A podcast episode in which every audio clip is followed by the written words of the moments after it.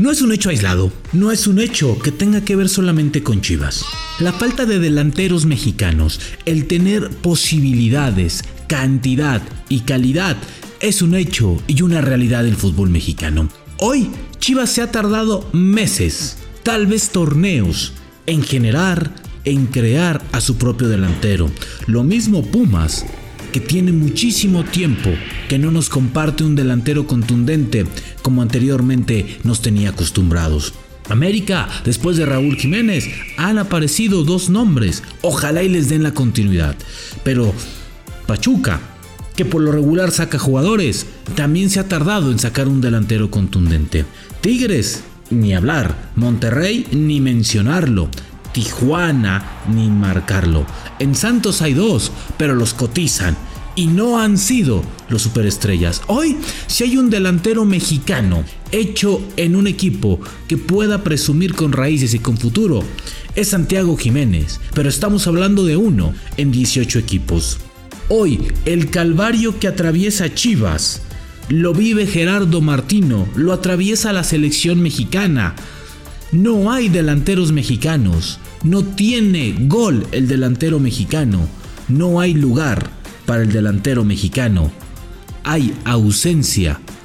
El delantero mexicano está en peligro de extinción. Episodio 114 de La Sombra del Tri. Esto es La Sombra del Tri, un podcast con Rubén Rodríguez, exclusivo de Footbox. Qué gusto saludarles, ¿cómo están? ¿Cómo están? Qué, qué buena semana, que inicia otro mes, ya julio, el mundial se acerca, las preparaciones ya vienen a flor de piel.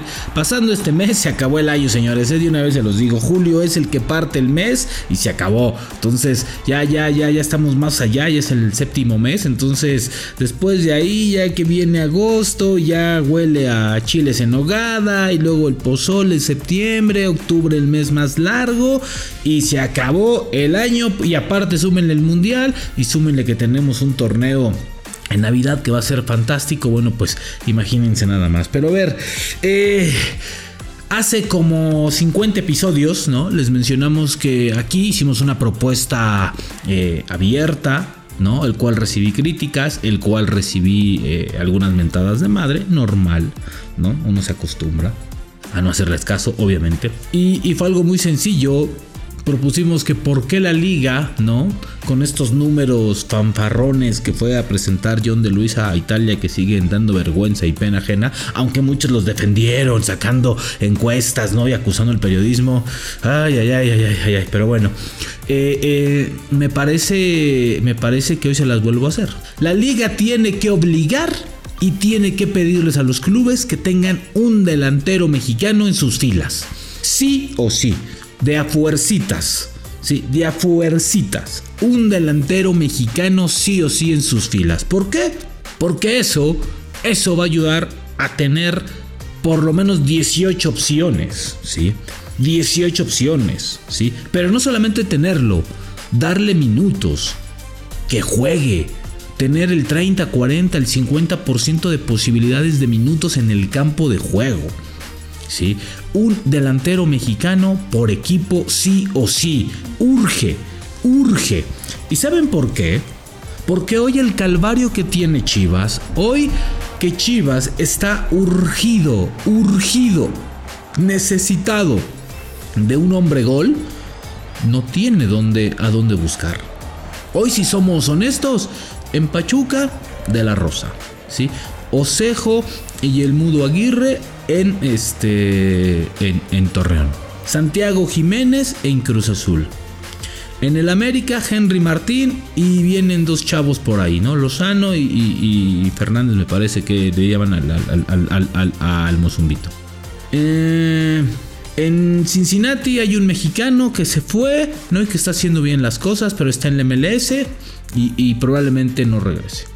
Y párale de contar, párale de contar.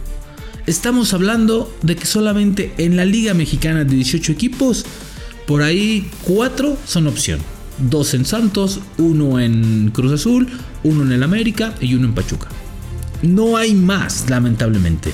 El delantero mexicano está en peligro de extinción y este problema lo vive Gerardo Martino todos los días porque no encuentra alguien que no sea. Y no empecemos con, es que está Carlos Vélez Los Ángeles y Chicharito y él metió gol y no.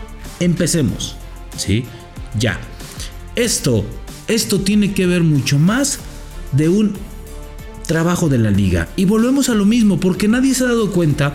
Y en este año, en este año están saliendo a relucir todos los defectos de la liga, todos los defectos de estructura del fútbol mexicano. ¿Sí? Está en su peor momento el fútbol mexicano a nivel selección. Y no hablemos de lo que pasó ayer con la femenil. ¿Eh?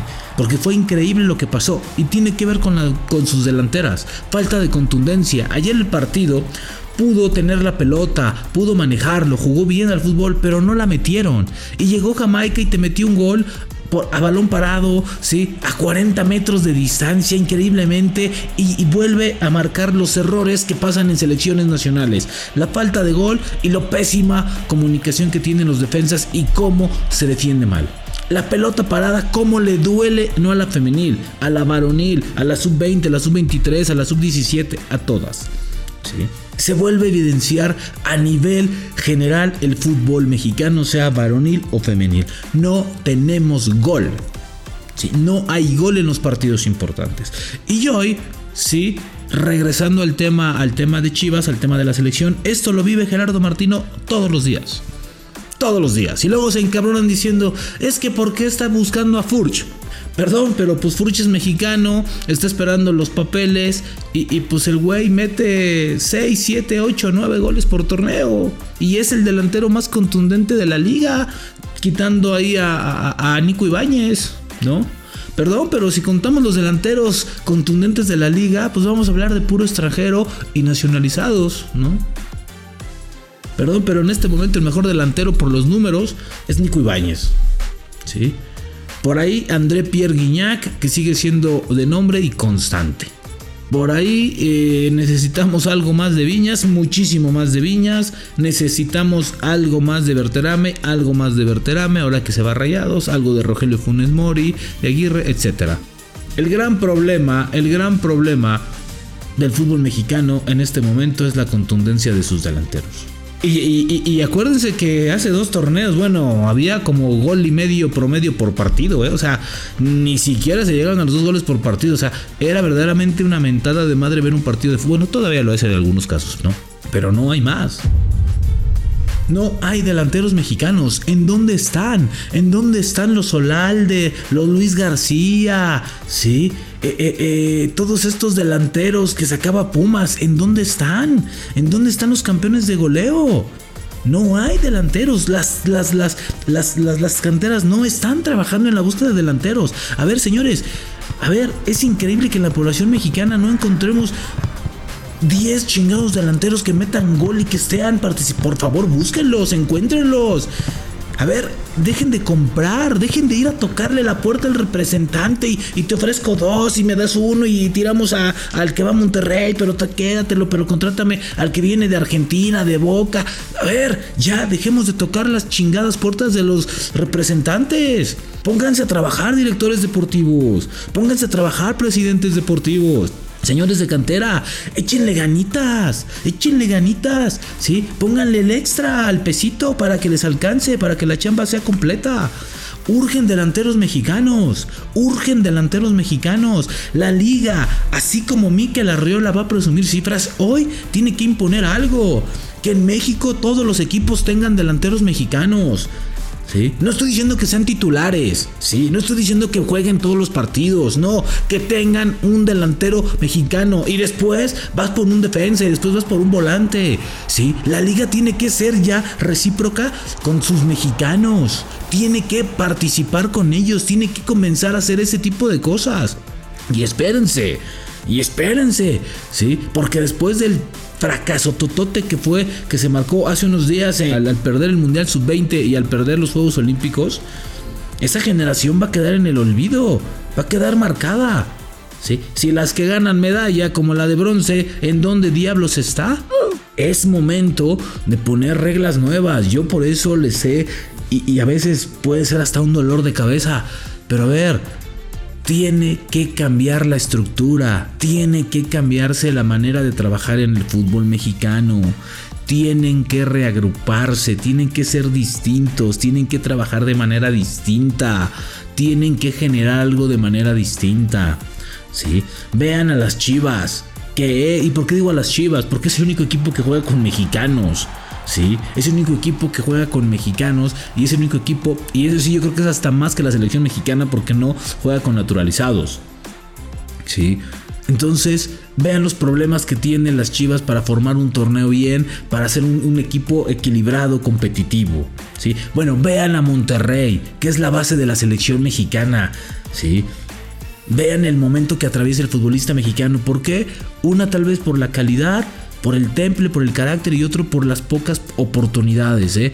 Y no es que la liga se las tenga que dar, no, pero solamente pónganle y muéstrenle la puerta para que se gane esa posición, ese lugar, para que compita de igual a igual con el, la figura entre comillas, ¿no? El extranjero que llega, ¿no? Ah, faltaba un delantero, ¿qué tuvo que hacer Tigres? Ah, pues traigo a Caicedo, ecuatoriano, veintitantos años, pero es extranjero, ni modo, porque en México no hay y los que hay son carísimos y no los venden. Y si los venden tienes que ser con la cartera. Entonces, ante, ante, ante esto, yo insisto una cosa, o la liga cambia para beneplácito también de la selección mexicana, porque la selección mexicana va a sufrir mucho. Ahorita está sufriendo poquito, ¿eh? Pero espérense que pase Qatar. Espérense que se relaje todo el tema y, ay, bueno, se acabó y la chingada. Y en tres años y medio comienza todo. Súmenle que no va a haber eliminatorias porque México va a calificar de manera directa. Súmenle que México va a estar este, con pase y boleto directo. Entonces va a ser mínimo, mínimo el resultado con el que tenga que competir. Señores, no está funcionando no está funcionando. Tal vez tengan un chingo de billetes, un chingo de billetes hasta para comprar equipos en España. Qué toda madre, qué bueno, y de verdad felicidades. Pero no les está funcionando con su público mexicano. O solamente que les importe dos cacahuates, porque la liga cada vez es peor. Empezó muy bien con goles, sí, qué bueno. Ojalá y así se mantenga.